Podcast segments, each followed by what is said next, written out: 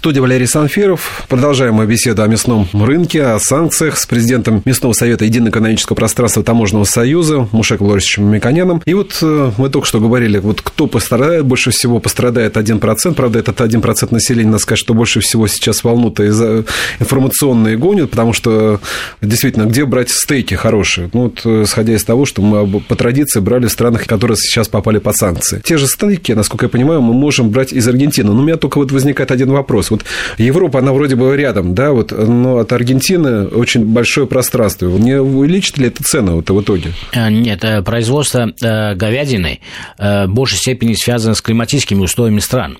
Чем больше период пастбищного выпаса, а в Латинской Америке это круглогодично, тем дешевле себестоимость.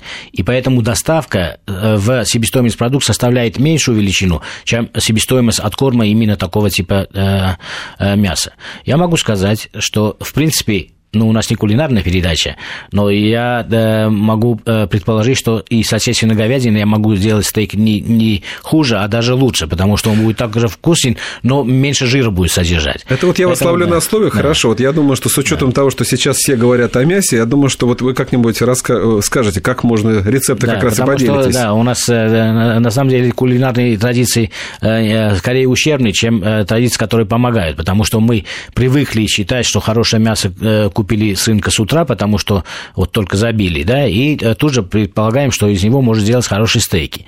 На самом деле мясо должно пройти созревание. И э, в чистых санитарных условиях это мясо должно э, пройти санитарное э, исследование и созревание в течение недели, двух недель, трех недель. А на самом деле, когда фермер забивает и приносит на рынок, это свежее мясо, но это не означает, что оно созрело для того, чтобы из него сделать стейк. Ну, это кулинарное э, допущение обучения, потому что я в предыдущей жизни был э, ученым э, в мясной отрасли. Поэтому вот здесь очень важно, чтобы мы постепенно и понимали, как работать с мясом отечественным, потому что мы получаем его в свежайшем виде, но это не означает, что тут же мы должны его попробовать пожарить и получить э, нежное мясо. Так не бывает ни с одним э, мясом, ни с одним стейком ни в одной стране мира. Кстати говоря, вот э, может ли зависеть, ну, это вопрос как, как, ученым, наверное, вот то, что вот покупаешь мясо, вроде бы должно достаточно дорогое из Европейского Союза, тем не менее, когда при его готовке, это может быть и ресторан или домашние условия, тем не менее, он получается не самым употребимым, я сказал, в пищу. Это как-то вот связано с... Э, да, все связано, начиная от э, момента убоя, периода созревания, типа упаковки, размораживалось, замораживалось ли вторично этот продукт, продукт, потому что вы не имеете возможности контролировать весь, это, э, всю эту цепочку. Поэтому э, во всем мире и в России э, преимущество локализованного производства всегда очевидно. Я вам скажу такую интересную вещь, может, нашим слушателям будет тоже интересно. Даже в региональном смысле в России, да, это в других странах тоже проявляется, каждый любит мясо, которое произведено непосредственно в его регионе. И это природа человека, оно косвенно понимает, что не может быть издалека привезенное мясо быть значительно свежее и лучше, сколько бы его не рекламировали. Поэтому, если, э, честно говоря, можно из того, что у вас есть э, рядом, пытаться сделать продукты э, не хуже качества. И кроме того, кто любит мраморное мясо, я не люблю эту тему, обсуждать эту тему потому что это относится к очень маленькому слою населения. На самом деле мраморная говядина – это жирная говядина. И у нас есть производители великолепного качества таких продуктов, липецких в частности, там скоро будет в других областях. И такие проекты есть. Это э, для любителей этого мяса в России тоже достаточно э, уже предложений. И я думаю, что эти предложения э, скорее будут иметь ограниченный рост. Почему? Потому что человек не может стейки потреблять как обычный продукт питания. Это неудобно во многих отношениях. Поэтому, как обычный продукт потребления, люди во всем мире переходят на продукт, который легче кулинарно обрабатывается, быстрее готовится, имеет разные куски. Это птица, это мясо индейки. С точки зрения ди- диетического питания, посмотрите, как ведет себя э, при потребительском поведении молодежь никто уже не заказывает жирные продукты. Я, я не вижу молодежи, которая в ресторане заказывает первый, второй, третий компот Все перешли на салаты с мясом или одно из блюд. Поэтому э, структура потребления в России, мы видим это по огромным э, да, банкам информации и данных, сопоставляем эти графики, мы видим, что абсолютно структура соответствует современному обществу, современному пониманию. И более того, э, у майских указах президента об этом и говорит, что нужно такую тенденцию поддержать, чтобы меньше жиров потреблять. И будет, наверное, тоже интересно сказать, что мы с Евросоюза покупали огромное количество свинины, ну, 2-3 года тому назад.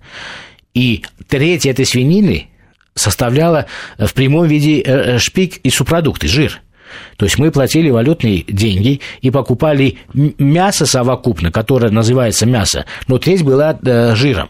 В России производство не, э, не производит излишнего количества жиров. В Европе просто постное мясо сами съедают, это потому что они и богатые, и умные люди. А жиры сплавляли в те страны, которые недостаточно понимали, что они покупают. Поэтому э, с точки зрения улучшения структуры потребления, уменьшения потребления жиров, это беда, имеется в виду э, африканская чума свиней, которая закрыла импорт свинины из Евросоюза, привела к улучшению э, состава и структуры потребления. То есть мы стали э, потреблять э, мясные изделия биологически более ценные и платить за них те же деньги, или чуть больше, но мы жир не покупаем.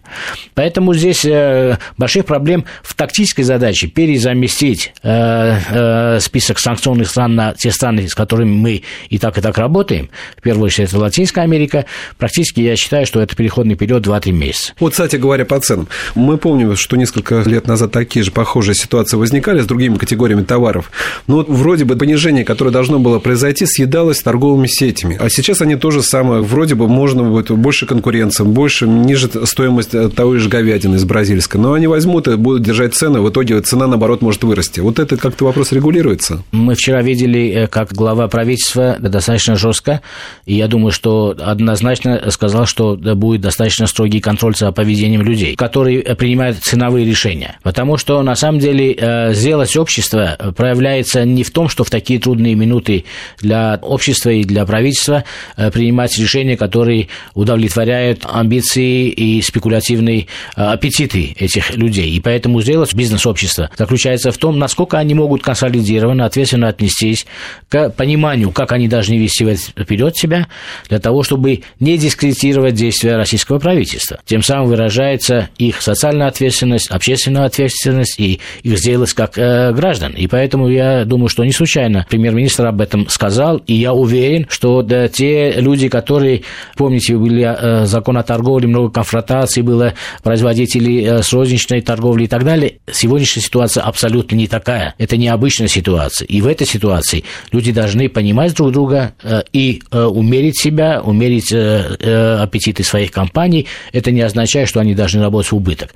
Но в переходный период, 2-3 месяца, люди должны влиять на ценообразование справедливым образом для того, чтобы общество не почувствовало или несущественно почувствовала изменение логистической цепочки. Мировая торговля мясом ежегодно, каждый год это повторяется, неоднократно прерывается ветеринарными санитарными событиями. Это относится к дружеским, менее дружеским странам. Всегда, если вы видите, наши э, ветеринарные, санитарные службы время от времени прерывают торговлю тем или иным предприятием, страной или регионом. И из этого мы можем достаточно э, корректную корреляцию привести. Что происходит обычно в этом случае? Кратковременно идет подъем цен. Да, это кратковременно идет. Потом идет э, равновесие. Иногда равновесие не достигается, но это совпадает с мировым трендом роста или сезонным трендом роста. Это изученный вопрос, очень простой вопрос. Мелкий всплеск и потом равновесие на рынке. В данном случае вот этот мелкий всплеск должен быть э, погашен совестливостью и ответственностью ответственностью перед обществом тех людей, которые принимают масштабы. Сегодня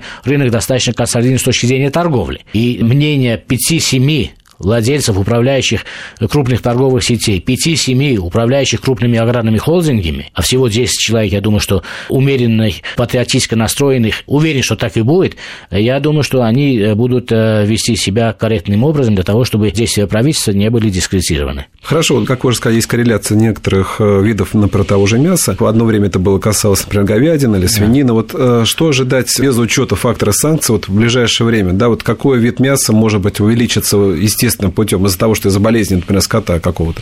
Я это... думаю, что к концу года цена говядины снизится хотя все сейчас э, будут думать, что это маловероятная вещь. Спрос на птицу так и так обществом был предъявлен, он идет ежегодно, и сейчас э, спрос на птицу будет расти, и цена птицы может все равно вырасти. Ну, процентов на 10 потом уравновесится. Это тоже очень важное обстоятельство. Но нужно помнить, что цена э, птицы все равно два раза дешевле, чем цена говядины. И поэтому домохозяйство защищает собственный бюджет. Покупая птицу, они могут сэкономить на покупке белковой части через мясной продукт. Птицу в два раза больше белков на ту же сумму денег. Поэтому это важный аспект и э, полезный для семьи, полезный для отрасли, полезный для государства в целом. Поэтому мы имеем очень хорошо налаженную, современную, которая всего в 2000-х годах э, была построена птицеводская отрасль Российской Федерации. И, э, производство мяса индейки, великолепные компании, которые работают на высоком мировом уровне.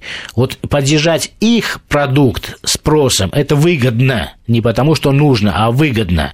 И тем самым мы можем вытеснять импорт говядины или свинины не обязательно производством тех же продуктов здесь, а замещая их в структуре потребления. Спасибо. Только еще один короткий вопрос. Вот мы поговорили о том, как могут или не могут подняться цены. Просто ваш прогноз. Когда мы увидим такого же количества магазина, такого же качества, какие мы видим в странах Европейского Союза, когда буквально через каждые там 500-600 метров мы можем видеть 20-30 видов одной говядины разделанные. Ну, какое время должно на это пройти? Ну, у них спрос на э, говядину, поэтому там раздел на говядину есть. Тем более они субсидировали говядину долгие годы, до сих пор ну, чтобы... А у нас э, потребление хорошо, опирается птица. на птицу. У нас в каждом магазине... Вот э, я могу вам сказать, что если э, любого европейца привести в наш магазин, и он посмотрит, наши специалисты приезжают, наши коллеги из Европы, тот ассортимент птицы, разделка птицы, во всех ипостасях птиц, которые сегодня мы имеем, и мясо индейки, на самом деле поражает. Есть, конечно, отдельные страны, где по индейке лучше. Так сколько времени? А мы по птице уже все имеем. Поэтому да, нужно довольствоваться тем, что мы имеем, и мы сильные. Например, Большой театр у нас есть, мы не должны мечтать о другом Большом театре. У нас все это есть сегодня. Ну что ж, я благодарю президента Местного совета Единого экономического пространства Таможенного союза Мушек Лорича Мамиканена за разъяснение, за его прогнозы. Программу провел Валерий Санфиров. Всего доброго.